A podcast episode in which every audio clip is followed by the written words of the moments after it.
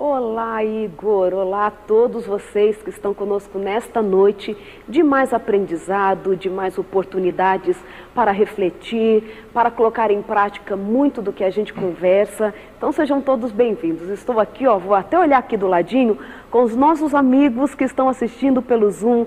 Já encontrei ali a Denise Lopes, a Sheila Carvalho. Olha, tanta gente. Michele, seja muito bem-vinda.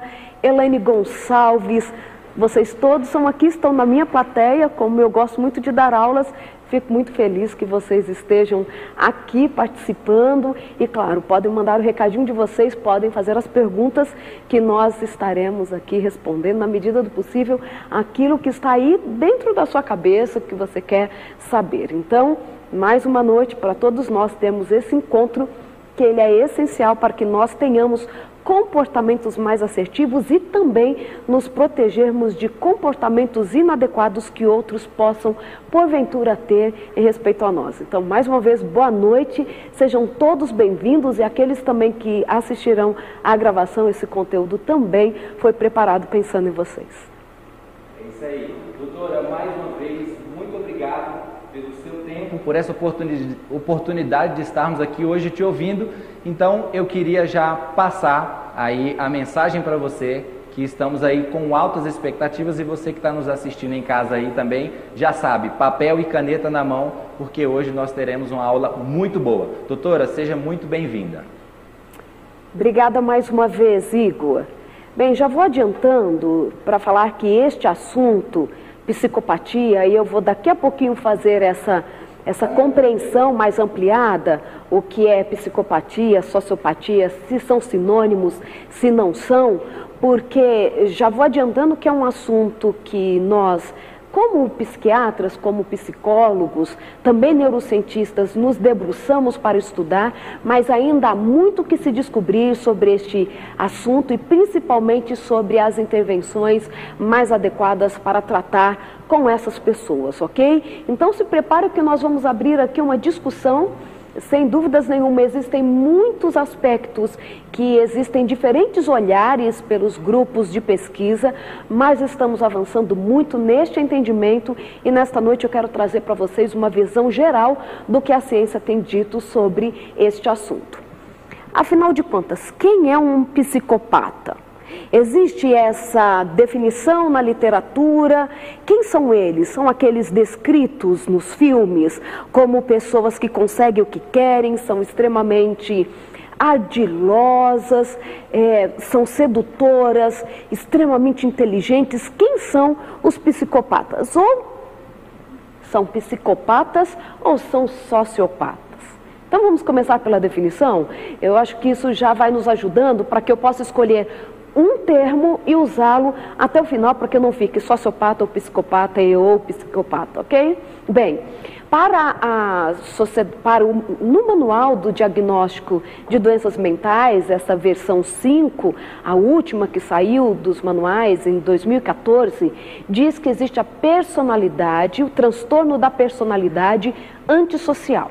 Então, para a sociedade científica norte-americana, eles não chamam sociopatas, ok?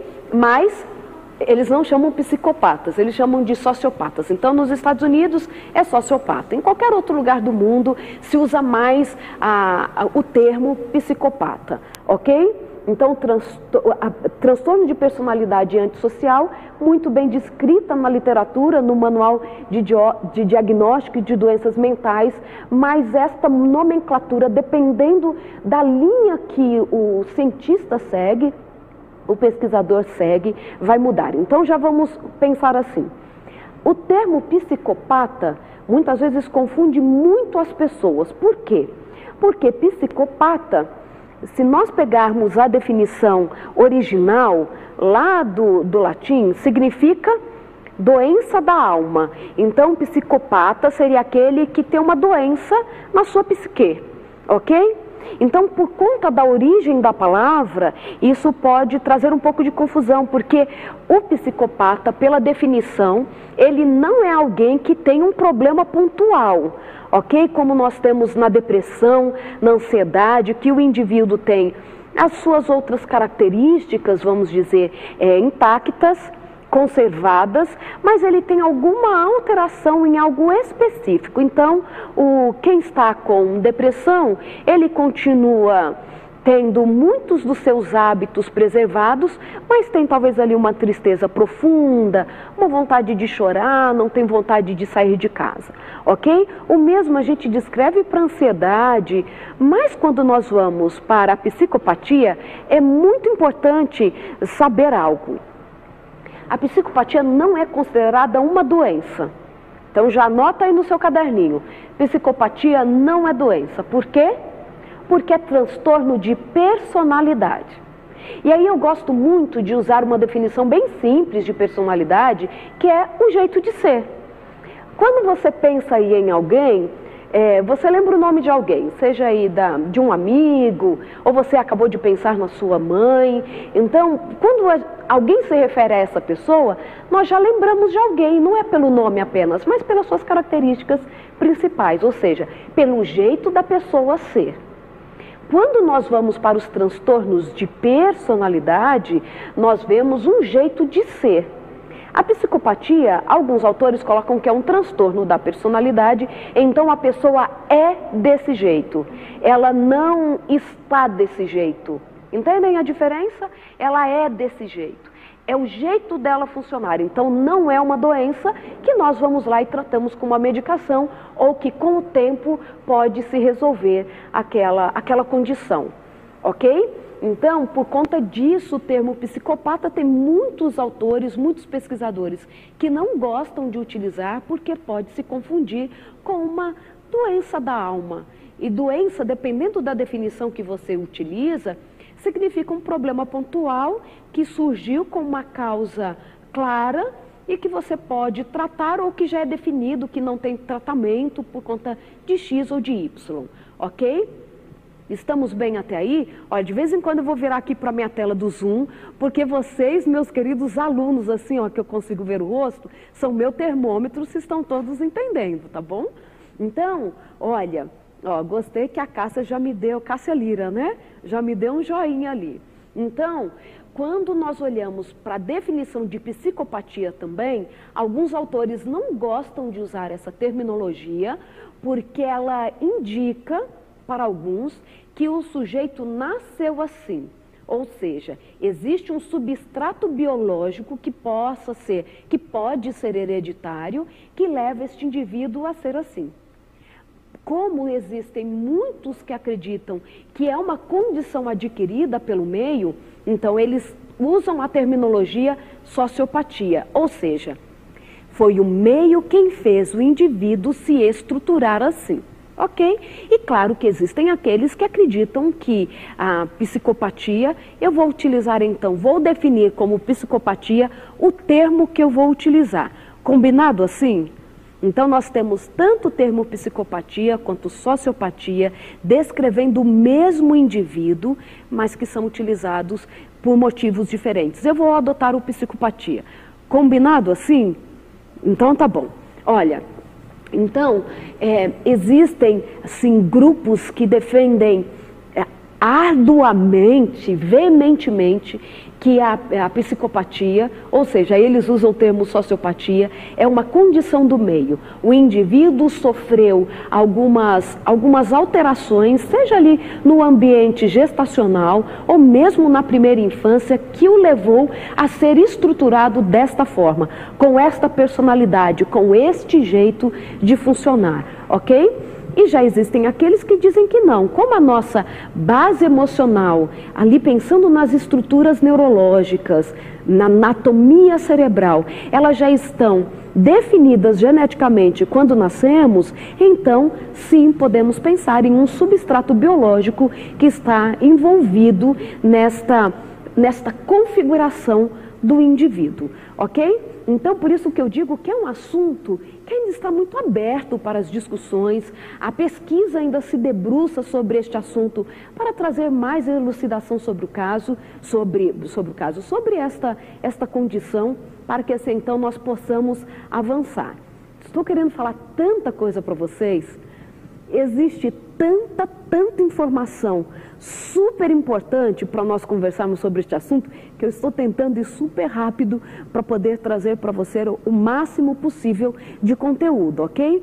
Então, primeira pergunta que pode surgir: Posso já começar a responder algumas perguntas que eu acredito que você tem aí para me fazer? E eu sei que daqui a pouquinho nós vamos abrir para que vocês possam fazer algumas perguntas sobre esse assunto, ok? Os assuntos que vocês querem que sejam tratados, seja nesta semana, seja numa outra oportunidade, vocês vão deixando aqui para, o nosso, para a nossa equipe que nós vamos, com certeza, em algum momento, fazer um encontro especial sobre isso, ok? Preparados? Posso começar a responder algumas perguntas? Então vamos lá. Bem, qual é a prevalência de psicopatas na sociedade? Qual é a prevalência?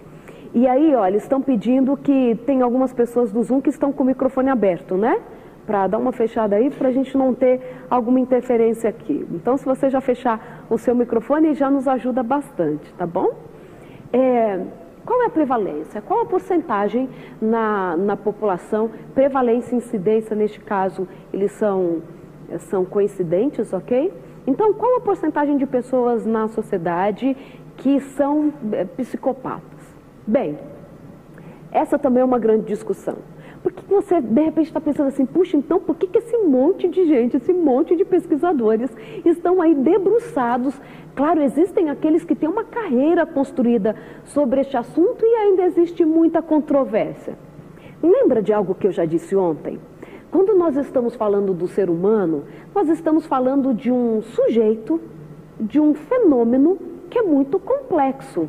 Nós somos extremamente complexos, então existe muito ainda de quem somos, como estamos estruturados, como esse cérebro influencia, como esse cérebro ele, ele acontece, como, é, como ele está organizado, quais, quais as influências do meio que de fato podem uh, ocasionar uma mudança significativa sobre mim. Então, como nós estamos falando deste sujeito, ser humano, que é extremamente complexo, isso dá a possibilidade de diferentes investigações e também traz, claro, que sem dúvidas nenhuma, complexidade para a investigação deste fenômeno chamado ser humano, mais especificamente do que nós estamos falando nesta noite, sobre como este cérebro está estruturado e como ele pode sofrer alterações para que ele aconteça ou ele se organize de forma diferente da maioria das pessoas, ok? Então, quando a gente olha na literatura e lá está indicando que aproximadamente 3% dos homens na população mundial tem, é psicopata e aproximadamente 1% das mulheres apresenta esse, esse transtorno, é, nós estamos falando de uma, uma ideia do quanto sejam, ok? Porque você vai entender que, por exemplo, o psicopata, ele não vai procurar um atendimento psicoterápico, por exemplo. Se ele for, ele vai só porque para ele é conveniente. Daqui a pouco a gente vai entrar aí nas principais características dele. Não saia daí, porque depois eu vou falar como que a gente lida com psicopata, ok? Então, como ele não é um, um, um sujeito que, que se expõe no aspecto de mostrar quem é, e ele não vai procurar uma psicoterapia para tentar se entender ou resolver alguns comportamentos inadequados, então a gente tem uma, uma ideia de que esta seja a prevalência na, na sociedade, ok? Porque a gente não tem esse acesso. Quando a gente vai para o nosso sistema prisional, os estudos indicam que 20% dos que estão ali presos são psicopatas. Ok? Então, nesse que cometeram um crime, nós temos ali mais ou menos 20% daqueles que estão encarcerados. Mas, quando a gente olha, por exemplo, a quantidade de mulheres que são encarceradas por, por serem psicopatas, a gente não tem um número tão alto, tá? E por quê? Já vou falar uma das características. É, a mulher que é psicopata, já estou aquecendo vocês, hein? porque eu quero mesmo que você fique com um monte de perguntas e eu vou ao longo aqui da nossa conversa é, esclarecendo muitas delas. As mulheres psicopatas, elas são, elas, elas induzem mais os homens ou outras pessoas a cometerem o crime por elas quando elas são psicopatas graves, ok? Então elas não ficam dando muita bandeira e elas utilizam mais. Eu gosto da doutora Hilda, uma psiquiatra forense brasileira que trabalha com e ela estuda muito este tema. Ela diz que a, a mulher eh, psicopata ela usa muito da fala para conseguir seduzir a sua vítima. Quando a gente fala de sedução na, na psicologia, nós não estamos falando com o cunho sexual, não, ok? Claro que pode ser também, mas é a capacidade de envolver o outro e conseguir do outro o que você quer ok? Então pode ser muito amplo. Existem pessoas extremamente sedutoras lá no trabalho que conseguem dos seus colegas, companheiros ali na organização, a fazerem o que eles querem, ok? Então a prevalência parece que é de 3% para homens, 1% para mulheres, e a gente fala assim: esse número é alto ou não? Bem, são pessoas que estão aí na sociedade prejudicando os outros. Então, um psicopata pode prejudicar uma empresa, pode prejudicar uma família, uma comunidade religiosa. Então, a quantidade, pensando assim, a porcentagem de pessoas com psicopatia, por mais que ela é baixa, vamos dizer, perto, por exemplo, de um transtorno do humor que alcança 30% da população mundial, mas nós estamos falando de um transtorno que prejudica muito as pessoas. Então vamos lá. Quem é o psicopata? Resumindo, dentre tantas características, que podem passar de 20 características, nós vamos falar que são pessoas que não sentem culpa, ok?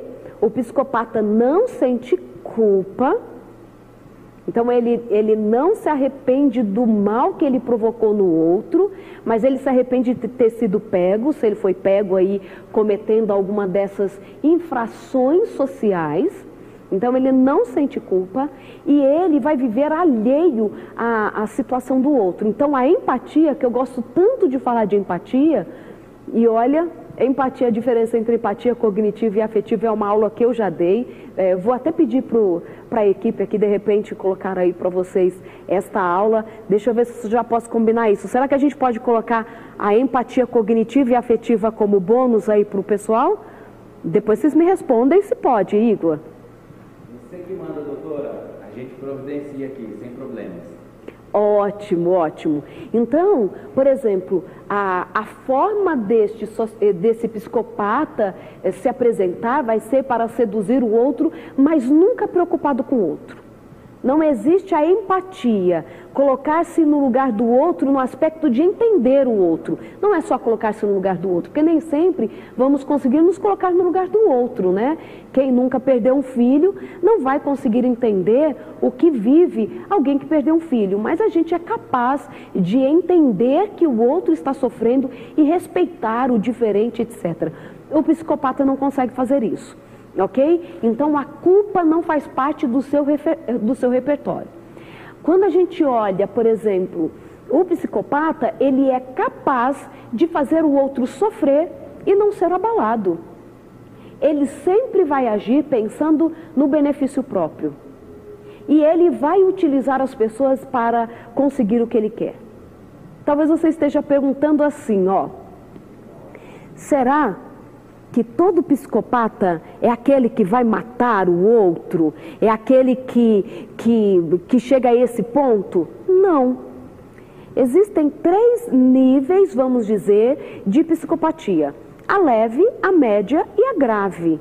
A leve é aquela que, por exemplo, comete pequenos delitos vai lá, prejudica alguém e dá uma risadinha, vai lá e rouba uns 50 reais da carteira do outro, faz uma fofoquinha maldosa para conseguir algum benefício ou porque acha que o outro está no caminho dele, ok?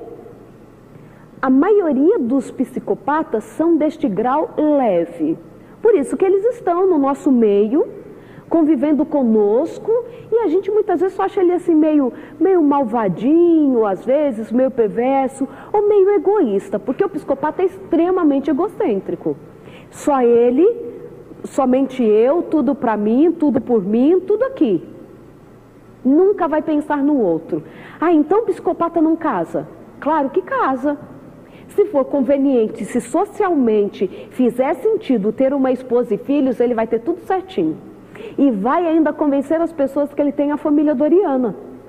Porque, para o benefício próprio, estas peças fazem sentido. Já o médio, vou usando como exemplo, tá? O médio, ele já é capaz de fazer algumas atrocidades um pouquinho mais intensas. Ele vai ali vai roubar dinheiro com mais frequência das pessoas, ele pode ser um estelionatário, por exemplo.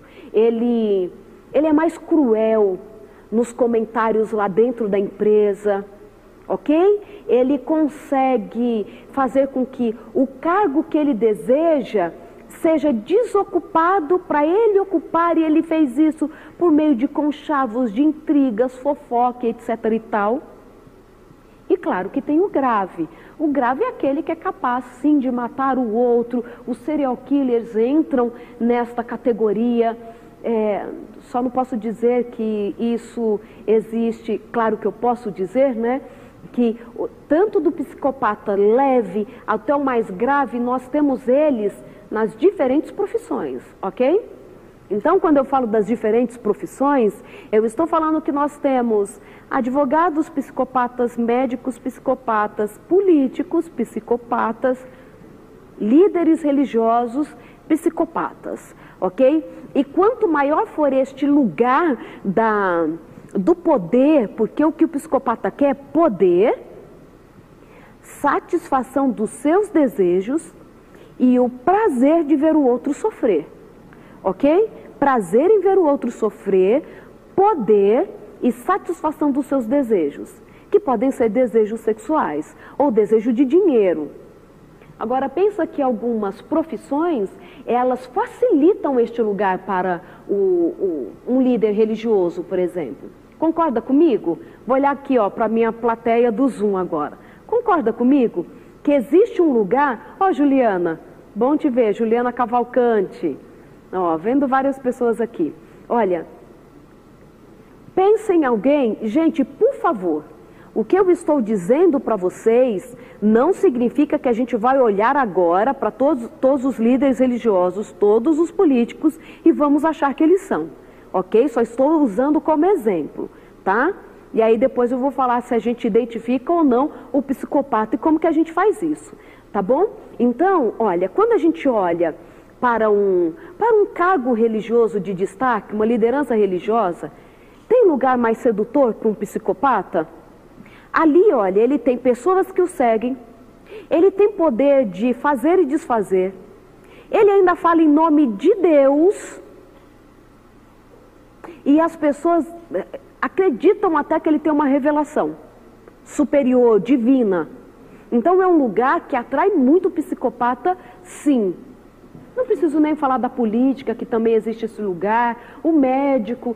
Quantos casos nós já vimos de médicos ginecologistas que abusaram de muitas pacientes e etc. Então, são lugares, alguns estudos, até um estudo alemão indica que existem profissões onde, onde é, existe uma porcentagem maior de psicopatas, porque são profissões que dão a estas pessoas, é, legitimam o poder, a, a manipulação, fala em nome ou num status superior às pessoas e ali elas podem ser extremamente perversas, ok? Se tiver alguma pergunta até aqui, Igor, pode ir mandando aqui, porque aí eu vou emendando. Porque assim, criança pode ser psicopata, não pode? Exatamente. Como eu lido? Doutor, então, é, tem chegado várias perguntas aqui pra gente. Eu vou resumir algumas delas, tá? Mas é algumas, né, tá relacionado a isso. A pessoa nasce um psicopata ou não? Você consegue identificar em uma criança já um pouco desses comportamentos ou não? E, obviamente, também se tem cura, né? Então, essas são as três principais perguntas até aqui que o pessoal tem nos mandado aqui. Ok, é, são perguntas de fato muito importantes. Por exemplo, se nasce psicopata, é uma grande discussão entre as linhas de pesquisa, ok? Porque existem aqueles que acreditam que se nasce assim, Outros acreditam que é desenvolvida esta, esta personalidade a partir de eventos sociais. Existem estudos indicando que a maioria dos psicopatas graves passaram por algum trauma na infância, como por exemplo abuso ou outra violência extrema, negligência, uma parentalidade que não cuidou dele. Então, e existem aqueles que falam assim: não, nasceu assim e o meio deu a ele a oportunidade de se expressar. Confesso que eu acredito na, na configuração destas duas possibilidades, ok? É alguém que pode ter já um substrato biológico para esta característica e que o meio vem e acentua ou faz com que ela apareça dessa forma. Mas a literatura também não existe uma um consenso que diz assim, já nasceu assim ou foi o meio. Existem até brigas muito intensas sobre isso em diferentes correntes, tá bom? É, quando nós olhamos para um transtorno de personalidade, nós estamos falando do jeito de ser, lembra disso? Então, o nosso jeito de ser pode passar, sem dúvidas nenhuma, por este substrato biológico, por esta genética. Existem estudos mostrando que a prevalência da, da, da psicopatia é maior é, entre familiares mesmo, mas existem aqueles que mostram que não, que são os eventos sociais que mais, que mais influenciam para que isso aconteça. Bem, será então que a gente pode, uma criança pode ser psicopata? Pelo menos nisso há um consenso, ok? Não, nós não chamamos uma criança de psicopata, ok? Por quê? Porque parte de um princípio. Personalidade, nós só definimos a personalidade a partir da, dos estudos depois dos 18 anos de idade. Ok? Então a gente só pode falar de qualquer desvio da personalidade, de transtorno de personalidade, depois dos 18 anos. Antes disso, a gente não fala, ok? Então, a gente não fala que uma criança ela tem transtorno de personalidade borderline ou transtorno de personalidade antissocial, isso a gente não fala, ok? Porque personalidade, nós só usamos este termo, aí a personalidade, depois que a pessoa completou os 18 anos, ok? Porque quando aí o cérebro também e o seu repertório social já está mais delimitado, este cérebro já está entrando na sua maturidade para alcançar este lugar de configuração final por volta dos 22, 24 anos de idade, ok? Mas então, olha, eu acho que você já está pensando nisso. Então, por que, que a gente fala que o meio pode ter influenciado lá a relação a, relação parental pode ter levado com que esse sujeito tivesse alterações tão importantes na personalidade, se mostrando um indivíduo desviante. Bem, o que a gente pode falar da infância são transtornos de conduta. Olha, não é para você arrepiar não, mas é para você começar a pensar sobre isso. A criança por volta dos dois, três anos de idade, ela tem muita curiosidade e ela pode, por exemplo, puxar o rabo do gato, ou, queimar, ou não queimar, né, porque a gente não deixa a criança com fósforo, nem nada disso, mas matar uma formiga, pisar no rabo de um cachorro para ver o que acontece. Ela está explorando e ela está tentando descobrir as semelhanças mesmo. Agora, se este maltratar animais acontecer depois dos oito anos de idade, nós começamos a ficar preocupados aquele maltratar com gosto de ver o sofrimento. E aí vem alguém que cuida da criança, ou alguém que viu aquele comportamento e fala: por que você fez isso? Claro que às vezes a criança faz isso porque ela não quer admitir ou ela não quer estender a conversa para não sofrer, né? Mas se você percebe que não existe remorso e que mesmo que depois passou, que ali o gatinho ficou machucado, para ela como se nada tivesse acontecido. E ela continua fazendo isto, ela continua tendo este comportamento desviante, nós começamos a ficar preocupados. Por quê? Porque a partir dos oito anos nós dizemos, gente, quando nós falamos a partir, é mais ou menos nessa faixa etária, tá? Alguns pode ser um pouquinho antes, outros depois. É a mesma história para amadurecimento do cérebro e etc.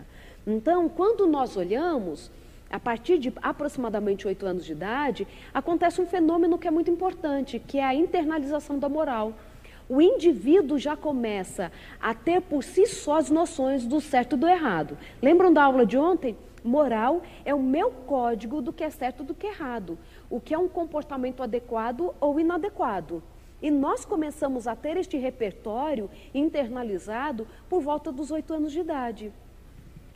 Antes desta idade, nós fazemos o certo ou errado por, por motivos externos. Nós dizemos que a moral é externa. Então, a criança faz ou não alguma coisa, por exemplo, ela foi uma criança super agradável, porque ela sabe que daquele jeito ela vai ganhar carinho, ela vai, ela vai ser parabenizada. E se ela faz alguma coisa errada, ela vai ter alguma punição, que seja esse adulto ficar triste com ela, ok?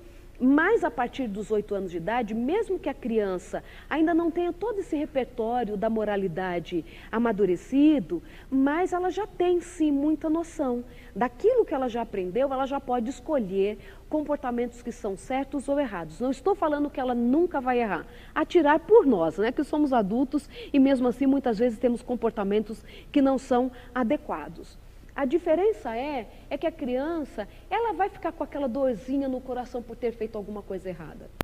Então, uma criança que tem uma conduta, um transtorno de conduta, que ela é desafiadora, tudo ela faz, ela não se importa em fazer o outro sofrer, ela quer tudo para ela, isso pode ser um, isso pode ser um transtorno de conduta que pode se transformar em uma psicopatia.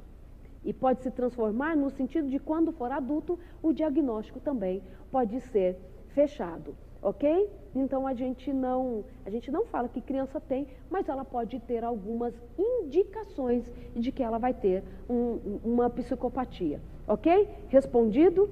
Igor, temos mais alguma pergunta, talvez aqui dos nossos, dos nossos alunos que estão no Zoom?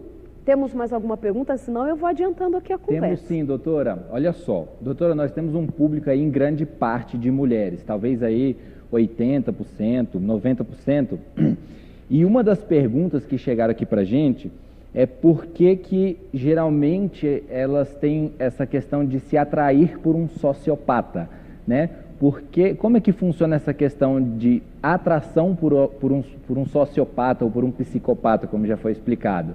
Existe uma, uma, uma disposição maior em mulheres se atrair por homens ou vice-versa? Como que fica isso aí que o pessoal tem nos perguntado aqui? Ok, então, pelo que eu entendi, a pergunta ela tem a ver com relacionamento afetivo, não é? Relacionamento. Tá joia. Então, bem, se a gente fosse só pelas questões ali da prevalência, se nós temos mais homens psicopatas do que mulheres, então, óbvio que eles vão se relacionar mais com as mulheres, ok? Então, por que, que desse, desse envolvimento com o psicopata? Lembra que eu falei que o psicopata ele é extremamente sedutor? E sedutor não só na questão sexual, não. Ele vai atrair pessoas para si para alcançar o objetivo dele, que pode ser de poder, de o prazer de fazer o outro sofrer e obter benefícios para si. Ok? Então, uma, uma, algo que é muito interessante. O psicopata fica procurando a vulnerabilidade das pessoas. Ok? Ele procura as vulnerabilidades. Quando ele está ali no trabalho, ele já vai perceber quem é o que sai contando tudo para todo mundo. É aquele que vai na sala de um, que vai na sala do outro. Então ele vai se aproximar desse, dessa pessoa que é vulnerável. Porque ele precisa saber da empresa, se ele acabou de entrar naquele ambiente corporativo. Ele precisa, por exemplo, saber alguma coisa do superior dele, de como que aquela estrutura acontece. Então, o psicopata, ele tem um olhar de quem é uma, uma presa fácil, vamos dizer assim. Eu não vou me aguentar, já vou começar a dar algumas dicas para vocês, ok? É, não, eu vou terminar isso, senão depois eu vou, vou andando e eu não volto aqui. Então, ó, por quê? Porque muitas mulheres se mostram muito vulneráveis nesse sentido de que o, o rapaz chegou, o homem chegou, foi super atencioso, percebeu que ela está com cabelo diferente, notou num detalhe dela, falou que a cor da roupa que ela está ele gosta E aí então, ela já dá para ele uma oportunidade de se aproximar. E aí, quando ele aproxima, não se engane. O psicopata, ele vai prestar atenção nas vulnerabilidades daquela pessoa para utilizar dessas vulnerabilidades em favor próprio. Sim, ele vai chantagear, ele vai fazer você contar alguma coisa pessoal para depois usar isso contra você, se for necessário, utilizar contra você. Então, por isso que muitas mulheres acabam sendo vítimas de um psicopata, porque eles vão, de alguma forma, atraí-las. Eu lembro muito, na época do, do Maníaco do Parque, lembra do Francisco de Assis? Como ele atraía a maioria das suas vítimas? Falando que ele era um olheiro, né, um fotógrafo, e ele chegava e falava que a mulher era muito bonita e que achava que, que se ela tirasse umas fotos ela tinha chance. Ou seja, ele mexeu com a vulnerabilidade, porque com certeza ele se ofereceu para tirar fotos ou levar este rosto para ser conhecido para muitas mulheres, mas as vulneráveis entraram na conversa dele mesmo que não seja uma psicopatia grave, os psicopatas eles têm esta, esta característica de levar a pessoa a, a mostrar as suas vulnerabilidades para que eles possam atuar nestas vulnerabilidades. Igor. Muito bom, doutora. Olha só, tem mais uma pergunta aqui, está relacionada ao nível de consciência desse sociopata ou desse psicopata. É, a grande questão é quando você tem essa tendência, ou quando você é, a pessoa consegue identificar que ela é, ela tem consciência e agir, né? Aí como nós falamos muito ontem de comportamento, como que é o comportamento dela? É consciente ou é inconsciente? Muito, muito interessante. É uma das perguntas que mais me fazem sobre este assunto. É consciente ok? Porque se nós falássemos de inconsciência, seria como se ele fosse doente, que ele não tem controle do que faz, quando ele vê, ele já fez. Não, ele faz planejado, ok? Se não fosse, é, vamos dizer que o psicopata faria tudo às claras luzes, né? A, a, ao meio-dia, vamos dizer. Não. Ele faz escondido, ele faz ali meio que camuflado, porque ele tem consciência. O que ele não tem é a culpa e a percepção de que ele não deveria fazer aquilo. É diferente, ok? Lembra que ele não tem a culpa? Ele não tem a culpa. Então, por exemplo, se ele, se ele lá no trabalho, ele escutou alguém falar do chefe e ele usa isso contra a pessoa que falou, porque ele vai chantagear, ok? Ele não vai falar assim, Puxa vida, eu não devia ter contado para o chefe que ela falou isso, agora a coitadinha foi despedida. Ele não vai fazer isso. Ele vai falar assim: ela que falou mal dos outros para mim, a responsável é ela. Então ele não tem a culpa e ele não tem remorso, lógico, né? ele não tem remorso, ele não tem empatia. Ele só tem arrependimento se aquilo que ele fez o prejudicou. Só isso. Mas ele não é uma pessoa que é inconsciente. Se fosse assim, por exemplo, quando a gente pensa numa psicopatia grave, um serial killer, por exemplo, ele não faria isso escondido. Ok? Ele faria a luz do meio-dia matando as pessoas. Não, é tudo muito bem arquitetado. Até a história de um juiz norte-americano, que até se transformou num filme, ele, ele era um juiz, é verídico, viu? Um juiz super conceituado e estavam acontecendo mortes que ninguém sabia quem era o autor mas até que um psicólogo consegue, na sua intervenção, é, descobrir que era aquele juiz. E o que, que ele faz, aquele juiz? Ele, as férias que ele tirava a cada seis meses, ele tirava as férias dele para sair à caça de pessoas para matar. É tanto que se transformou em um filme. Então ele, é, ninguém nem imaginava. Ele tinha esposa, tinha filhos, um juiz super conceituado, julgava as pessoas, mas o que ele fazia? matava as pessoas nas suas férias. Ele tirava férias para ir à caça de humanos para matar. Então, consciência eles têm sim. Igor, temos mais uma, duas perguntas aí, porque o nosso tempo está voando. Daqui a pouquinho a gente precisa terminar. Doutora, é, nós estamos selecionando aqui algumas perguntas dos nossos alunos aqui que estão no Zoom, tá bom? E daqui a pouquinho nós passamos aí para vocês. Pessoal, aproveitando aqui essa pausa, vou dar um recadinho rápido para vocês, tá bom? É, a aula de hoje vai ficar gravada, tá bom? É importante que você esteja no grupo do WhatsApp, no grupo do Telegram, que nós enviaremos a reprise para vocês também com resumo, tá? Quem já teve aí acesso ao resumo da aula de ontem, comenta aqui no chat eu, escreve assim, eu, que eu quero saber se você já baixou o resumo da aula de ontem, tá bom? Doutor, então pode seguir, daqui a pouquinho eu trago umas perguntinhas muito boas aí dos nossos alunos que estão aqui no Zoom. Então vamos lá. Como nós identificamos um psicopata? Eu acho que é uma das perguntas que talvez você mais queira que seja respondida. Eu sinto em lhe desapontar, mas o diagnóstico de um psicopata precisa de uma perícia técnica altíssima, tá? Uma alta perícia técnica para você é, conseguir diagnosticar um psicopata. A gente no dia a dia não, não olha para uma pessoa e fala assim, ah, fulano é psicopata. O que nós dizemos é assim, o nosso cérebro, ele nos dá alguns sinais de que a gente não deveria entrar num relacionamento muito próximo ou confiar em algumas pessoas. É assim ou não é? Aquela pessoa que parece que assim, olha, não sei porquê, mas eu não, não consigo confiar em fulano. Ou ele tem um comportamento um pouquinho, ou ela, né? Um comportamento, um comportamento assim, um pouquinho fora da normalidade. Independente de ser psicopatia ou não, o nosso cérebro nos dá sinais das pessoas que deveriam estar mais próximas de nós ou não. Então a gente não tem a condição de sair pela rua é, ou pelas nossas amizades dizendo: esse é psicopata, esse não é.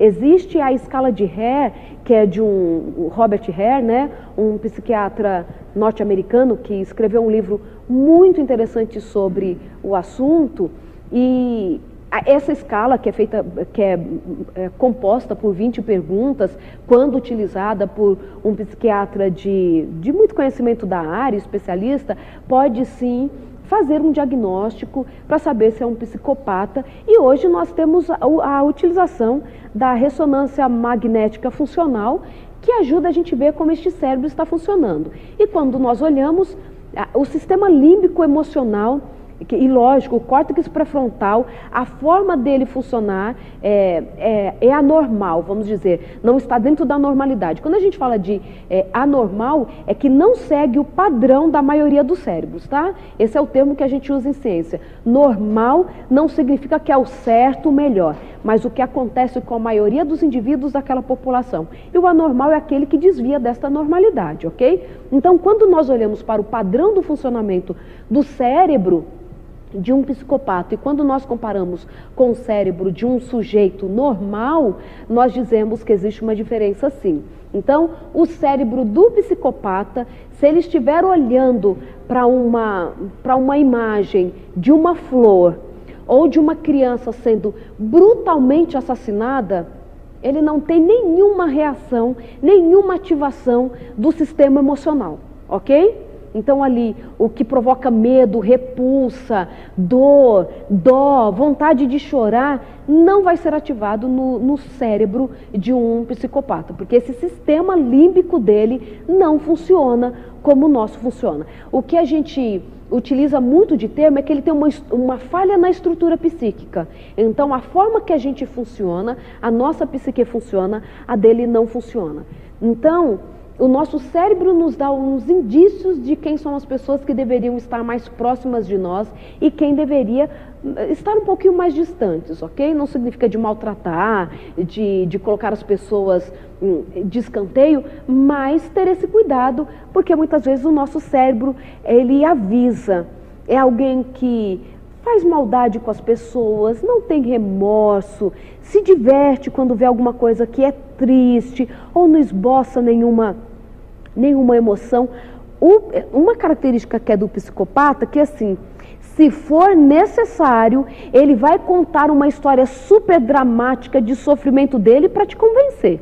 Principalmente quando ele começa a perceber que ele está perdendo o controle da situação. Então ele tem que mostrar uma reação, um sentimento em, ali por aquela situação ou que ele sofreu. Não, psicopata não sofre. Ele só fica muito irado se o objetivo dele não foi alcançado. É isso, ok? E agora então, o que, que a gente faz?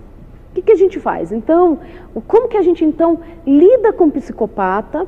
Ou como que a gente se protege de psicopata? nós não vamos conseguir selecionar as pessoas, ok? Quem é psicopata, quem não é psicopata, pensando que a psicopatia leve é a mais prevalente entre as psicopatias, ok? O que a gente precisa fazer? E aí agora eu vou fazer uma vou fazer um misto de neurocientista, psicóloga e, e ser humano, tá? Se é que a gente consegue separar tudo isso. Existem muitas pessoas abrindo a sua intimidade para quem elas não conhecem. Eu nem estou citando relacionamentos que começam pelas redes sociais com quem você nunca viu. E a pessoa ali se mostrou alguém extremamente simpática, gosta das mesmas coisas que você gosta, porque, claro, o psicopata ele estuda a vítima primeiro, e vítima não é só quem ele vai matar, não, é quem ele vai enrolar, por exemplo, ok? E assim, gente, é minha alma gêmea. Não, ele estudou quem é você. E aí você não conhece, já marca o encontro, já fala onde mora, onde você trabalha. E aí você dá oportunidade para essa pessoa entrar na sua vida, para às vezes nunca mais sair. Ou se sair, vai ser com grandes dores e prejuízos para você. Porque uma coisa é certa, você nunca vai entrar em relacionamento com um psicopata sem sair, saindo sem prejuízos. Ele sempre vai gerar para sua vida prejuízo, seja financeiro, seja afetivo, seja físico. Então, a maior dica que eu posso dar para vocês nesta noite. A gente acaba de conhecer alguém no trabalho, ou lá na nossa pertença religiosa, onde todo mundo é irmão, e você já vai abrindo a sua casa para qualquer um. Você já vai lá no trabalho, senta aqui do meu lado que eu te falo tudo, vai para o almoço, já conta as coisas erradas da empresa. A gente tem que separar. Existem pessoas que estão na nossa intimidade não é algo que a gente ensina para as crianças? Não é todo mundo que. A gente não fala para criança assim, não fala com estranho. Se alguém bater a porta da casa, não vá abrindo. A gente ensina para as crianças e não faz. Então, quando você conhecer as pessoas, não vá se abrindo. Não vá dando a ela a oportunidade de conhecer a sua afetividade, a sua intimidade. amizade é algo que se constrói ao longo dos anos, ou ao longo do tempo. Então, alguém que não é íntimo, alguém que não é amigo, não pode saber da nossa intimidade, não pode ser a pessoa que você vai contar que está lá bravo com o chefe, porque no, no ambiente corporativo, ou oh, que tem de psicopata, ok? Então, se preserve. O que é da intimidade, o que é da sua vulnerabilidade, você reserva para os seus amigos, para quem já caminha com você há muito tempo, porque é uma das formas da gente se proteger. Igor.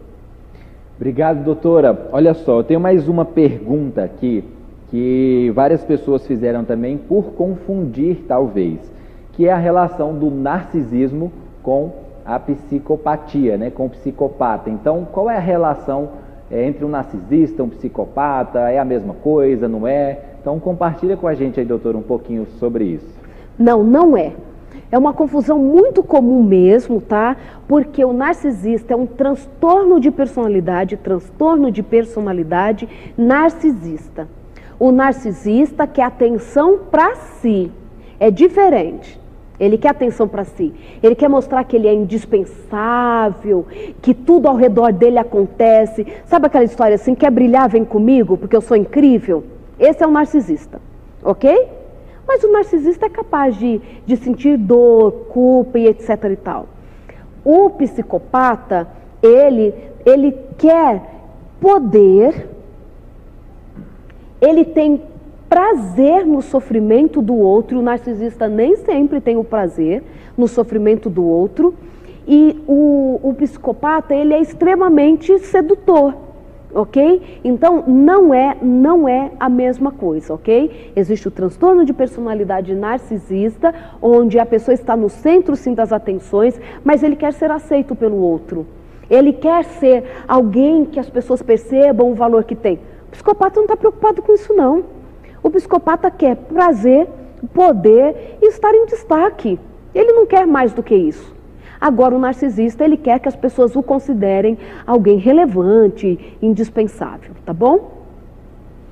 Ótimo, doutora. Acabei de receber uma outra aqui também, que é bem legal, mas é o seguinte: o psicopata tem a capacidade de amar?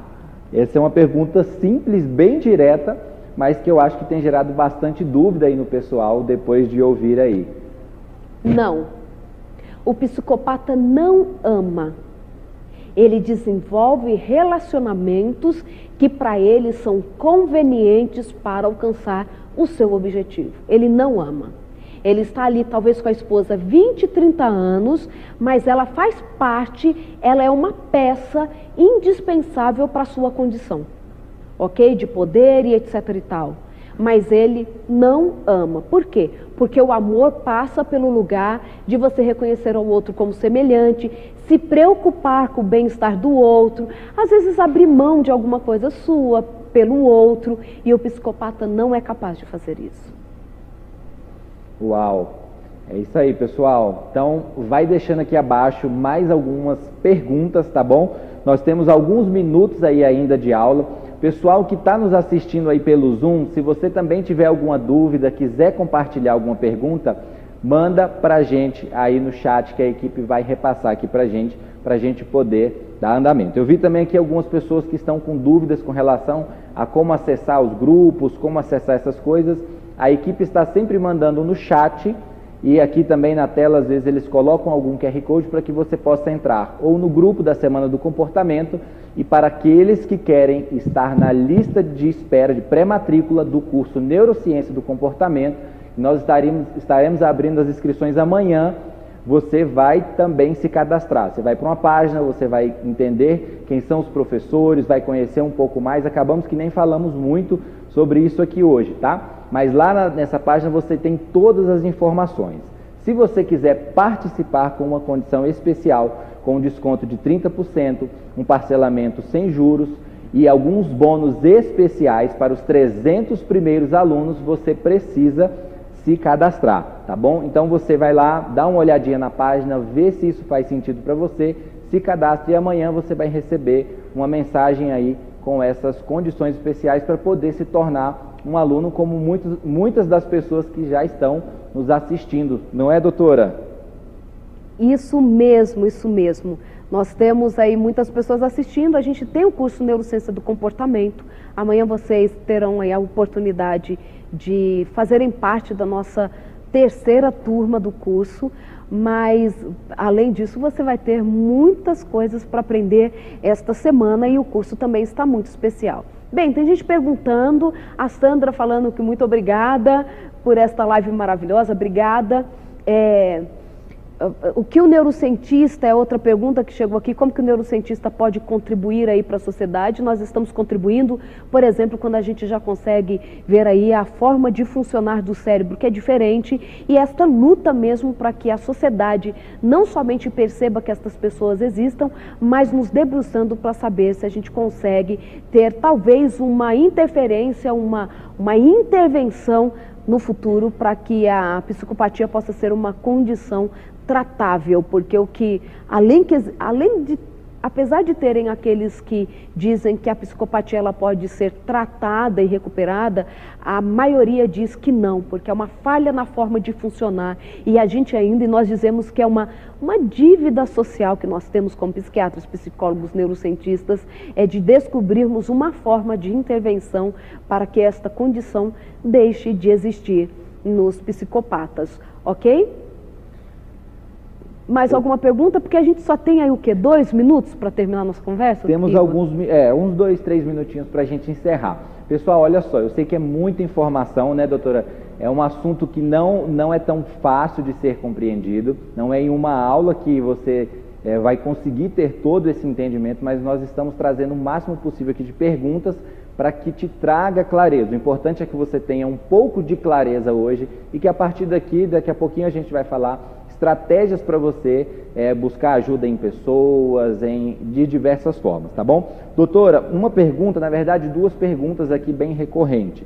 É, sobre a relação da psicopatia com a esquizofrenia, qual é a correlação que existe é, comportamental disso, e falar um pouco sobre borderline, se você também puder abordar um pouquinho aí para gente, são essas duas perguntinhas que nós temos. Ok, não, não há essa relação entre esquizofrenia e psicopatia, ok? Esquizofrenia significa mente partida como se existissem duas mentes ali funcionando. Então, na esquizofrenia, os eventos é, principais são é, as alucinações, os delírios. Se ela já estiver na fase negativa né, da, da, da doença, ele vai ter ali um embotamento afetivo etc. e tal. Então, não há essa relação ok? A esquizofrenia pode ser uma condição que surge na adolescência ou diante de um trauma, um rompimento doloroso, ou pode ser também decorrência do, do abuso de drogas, então não existe essa relação. Transtorno de personalidade borderline parece que atinge mais mulheres do que homens. É, ontem eu falei um pouquinho disso. Parece que mulheres que são vítimas do abuso sexual elas se tornam mais vulneráveis ao transtorno de, ao transtorno de personalidade borderline. São pessoas que, diferente do, do psicopata, e lógico, gente, estou falando isso de uma forma tão breve, tão resumida, que isso daqui valeria um curso inteiro só sobre borderline, ok?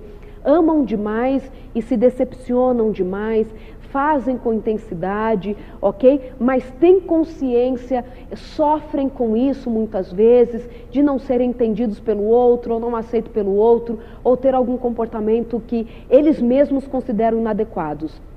O psicopata nunca acha que o comportamento dele é inadequado. É o outro que é inadequado. Se o outro caiu no golpe, é porque ele é bobinho.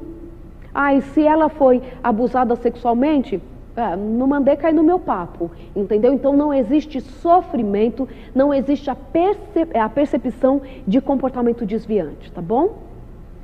Tá joia, doutora, obrigado. Eu tenho mais uma perguntinha aqui é, sobre ferramentas e estratégias. Como nós podemos desenvolver ferramentas e estratégias para nos proteger né, dessas pessoas e uma outra pergunta aqui também que chegou é como que nós podemos ajudar. Né? Eu acho que são dois polos diferentes aí. Uma talvez seja se blindar disso e outra é como ajudar. Então, o que, é que você pode compartilhar com a gente aí de ferramentas e estratégias para isso? Blindar, eu volto na questão da vulnerabilidade e da exposição. Então, percebeu, conheceu alguém novo, vai escutando o discurso, vai vendo a história pregressa, se possível, se ela é uma pessoa que no discurso não há remorso, que coloca a responsabilidade no outro, a, a, a, presença dela te deu uma incomodada, é uma frase que incomodou porque ele escapou ali. Não permita que a pessoa entre na sua intimidade. Então, é, é, a doutora Hilda mesmo gosta muito de dizer que, Morana, né, doutora Hilda Morana, ela gosta de dizer que os psicopatas, eles não eles só lidam com os vulneráveis. É tanto que um psicopata, ele não mexe com outro psicopata. É tanto que, por exemplo, em alguns lugares, não no Brasil, onde existem sistemas carcerários específicos para psicopatas, separados do, vamos dizer, do criminoso comum, do, daquele que cometeu um ato criminoso, mas que não é psicopata, não existe nada melhor do que trabalhar, vamos pensar nos agentes penitenciários, etc., do que na, no espaço que é do psicopata. Porque um não mexe com o outro, não vai ter briga entre eles, porque eles sabem do que o outro é capaz de fazer. Então, eles não mexem com isso. Então, é, o vulnerável é alguém que está ali, mesmo como vítima de um psicopata. Então não saia contando da sua vida para os outros, não vai conhecendo uma pessoa, se apaixonando, já marcando para sair, etc. e tal, se você não a conhece, porque estas são algumas formas de nos protegermos. A outra pergunta, Igor, quando você diz assim, qual é a forma de ajudar? Em que sentido? Ajudar o psicopata? Eu queria que essa pergunta talvez não tenha ficado muito clara a forma que fizeram, mas a gente não tem uma estratégia como indivíduos comuns para ajudar um psicopata. Os estudos do Dr. Albílio Rosa, que foi até o meu professor na Unesp, quando ali cursei, graduei em psicologia, e ele era presidente da Sociedade de Psicanálise do Brasil na época, ele diz que e isso é fruto de um trabalho dele, que eu até coloco no meu livro, que um sistema religioso com, com, com com regras muito claras, podem ajudar algumas pessoas com comportamentos desviantes serem mantidas, contidas. Mas a gente não sabe o quanto que isso de fato funciona para o psicopata, ok? Então é mais uma dívida aí que nós temos, porque parece que nós, como seres humanos, é, nós não temos condições de ajudar um psicopata, por quê? Porque ele não precisa de ajuda. Ele não reconhece que ele precisa, para ele está tudo certo. Se você falar para ele assim, olha esse comportamento, olha o que você fez para o outro, para ele não tem nenhum sentido. Verdade. Doutor, e fazendo um adendo, é, às vezes em questões de relacionamento, né?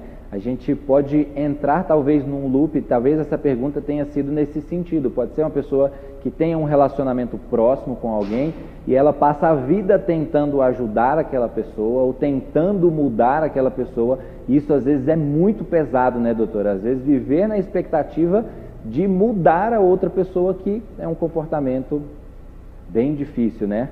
É exatamente isso, Igor.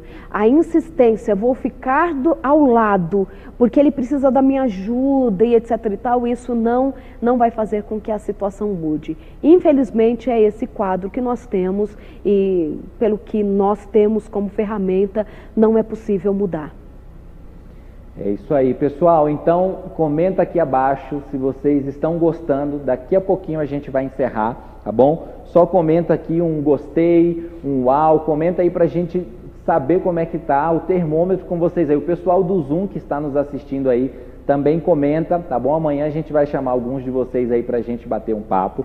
É, doutora, algumas pessoas estão nos assistindo hoje pela primeira vez, não estiveram aqui na aula ontem e elas mandaram até algumas perguntas sobre o curso, o que é o curso, como é que é. Então eu vou falar rapidinho aqui, se você quiser fazer algum complemento aí, principalmente das professoras, das nossas doutoras que estarão com a gente, tá? Pessoal, é o curso Neurociência do Comportamento, coordenado pela doutora Rosana Alves. Doutora, na verdade eu queria pedir que você falasse um pouquinho aí, falasse das professoras e um pouquinho do que nós trazemos aí nessa imersão para o pessoal. Ok, é um curso que foi pensado é, para que você pudesse ter acesso a um conteúdo relevante com todas as professoras. Coincidentemente, só mulheres estão dando aula, ne, aulas nesse curso, todas pós-doutoras em neurociências. É, eu tenho três pós-doutorados em neurociências, a doutora Jaine também tem mais três pós-doutorados, a doutora Luciane, uma referência em sono no Brasil, a doutora Cláudia, que que estudou aí, que se formou, fez graduação, tanto desde a graduação até o pós-doutorado em estresse. Então, ela dá todo um módulo sobre o estresse. Ah, mulheres, se vocês entendessem um pouco melhor sobre como os hormônios do estresse fazem com que a gente perca o apetite ou ganhe apetite, isso já para vocês, olha, lá no curso é bem interessante porque mostra como os hormônios lidam com o nosso apetite, a TPM mesmo, como que tem tudo a ver com essa questão da ingesta calórica, etc e tal, bem-estar. Uma das nossas professoras, a doutora Luciane, fez um curso de bem-estar em Yale e ela traz isso no nosso curso também. Doutora Jaine, que dispensa comentários, a primeira neurocientista no mundo a mostrar as vias do açúcar no cérebro e por que nós viciamos em açúcar, e ela é quem fez este mapeamento. Então, nós nos reunimos para trazer um, um curso para vocês mostrando emoção, sentimento, comportamento, como o meio de fato pode alterar a forma que nos comportamos, como nos sentimos. Eu trago um módulo sobre epigenética que não é aquele conteúdo que está no YouTube, tá? Eu trago um, um conteúdo novo. Então é um curso que está muito interessante, um curso de neurociências feito por neurocientistas mesmo. E para ser neurocientista, você tem que ter construído uma carreira na área, ter publicado artigos sobre neurociências em revistas científicas mundiais importantes e nós todas temos essas características. Então o curso está assim maravilhoso, não é à toa que já estamos na nossa terceira edição devido ao tamanho, à proporção da procura. Igor. É isso aí, doutora. Obrigado. Pessoal, então olha só, se você quer entender um pouco mais se isso é para você, se isso é, se isso não é para você, tá bom? Talvez o que você pode ouvir aí de mais de 20 anos de carreira de cada uma das doutoras, eu tenho certeza que isso tem muito a agregar na sua vida, tem muita informação, tem muito conhecimento, tem muita ferramenta para você. Primeiro para si, porque tudo que nós desenvolvemos para nós, nós conseguimos levar para o outro. Então, seja você profissional da saúde, seja você um gestor, um líder ou alguém que está buscando o autoconhecimento, o autodesenvolvimento, nós temos certeza que esse conhecimento científico e comportamental trazido aí pelas doutoras vai ser fundamental para você, tá bom? Olha só, antes de, antes, antes de nós encerrarmos, tá bom? No chat o pessoal está colocando, se você então quer se conhecer um pouco mais, clica lá no link, você vai ser direcionado aí para um grupo e amanhã a gente vai te avisar como tudo vai funcionar. Doutora, então, antes de encerrar, eu queria que você deixasse aí uma mensagem para o pessoal e já já nós encerramos. Mas pessoal, não sai ainda que eu tenho um último pedido aqui para vocês, bem legal. Mas doutora, por favor. É, eu quero dizer para você que os números, parece que os números de psicopatas na sociedade têm aumentado. Então, diante disso, nós, por não sabermos ainda de fato se é um evento é, social, se ele é um evento biológico, independentemente de como acontece essa constituição, todos nós temos algumas responsabilidades tratarmos as crianças da forma mais adequada possível, garantindo a elas um ambiente para um desenvolvimento saudável. Perceber um transtorno de conduta, por favor, encaminhe essa criança para que ela possa ser atendida por profissionais competentes. Claro que muitas vezes nós não temos acesso a esses profissionais, mas o conhecimento está aí diante de nós, em cursos, em livros, muitos vídeos importantes na internet também mostrando sobre estas temáticas. Proporcionem às crianças um ambiente para um crescimento saudável. E para você que já é adulta, para você que já é adulto, e quer ter uma vida mais saudável, pensando em se proteger daqueles que podem lhe prejudicar, seja um sociopata, seja alguém com qualquer outro transtorno ou um mau comportamento, blindem as suas emoções. Protejam-se. Não saiam tratando a todos como se fossem amigos de infância se preservem, não expressem para qualquer um as suas vulnerabilidades, porque assim você estará protegendo quem você é e, consequentemente, protegendo também aqueles que estão ao seu redor. Sejam felizes, sejam intensamente felizes, para isso fomos criados e amanhã nós temos mais um encontro. Igor, posso lançar algo diferente agora? Pode, por favor, doutora. Olha, eu tenho alguns temas super preparados, nós preparamos a semana incrível, mas existem muitos, muitos assuntos que eu gosto de falar e eu sei que tem alguns aí que estão preenchendo mais o seu coração. Me diga aí o que vocês querem escutar amanhã. Ansiedade e depressão? E o que o estresse tem tudo a ver com isso? Ou vocês querem que eu traga algum conteúdo sobre comportamento infantil? Me digam, porque lá no nosso curso nós temos um bônus sobre como lidar com crianças e adolescentes, com os maus comportamentos de crianças e adolescentes, um conteúdo que será apresentado pela professora Rosângela Rodrigues, especialista neste assunto. E mas se você quiser que eu fale alguma coisa desse assunto também, é só dizer aí que nós estamos aqui para que esta semana seja ainda mais significativa para você, para o seu desenvolvimento e para a sua felicidade. É isso aí. Doutor, aproveitando então o desafio que foi colocado para o pessoal compartilhar como será amanhã, olha só, nós colocamos agora uma postagem no Instagram é, perguntando como que foi a aula de hoje. Então, se, o que, que você vai fazer? Você vai acessar o Instagram da doutora Rosana Alves, oficial, né, doutora, doutora Rosana Oficial, você vai lá na última postagem, você vai dizer como que foi a aula de hoje e o que você quer ouvir amanhã que nós vamos ver todos os comentários, vamos responder todos na medida do possível e vamos trazer a aula de amanhã especificamente para vocês, com base no que vocês deixaram de comentários lá, tá bom? O nosso encontro é amanhã, às 20 horas, aqui, horário de Brasília, tá joia? A live vai ficar gravada. Se você quiser enviar para alguém da família, para algum amigo, para algum líder, compartilha. Se você acredita que foi relevante para você, compartilhe com mais pessoas, porque na sexta-feira todas as aulas irão sair do ar, tá bom? Então acessa lá o Instagram, comenta lá com a gente como foi e o que, que você quer ouvir amanhã e nós nos encontramos amanhã no mesmo horário, às 20 horas, tá bom? Uma ótima noite, doutora, mais uma vez, muito obrigado e todos vocês aí que estão em casa, que a gente se encontre aqui amanhã no mesmo horário. Ótima noite, pessoal!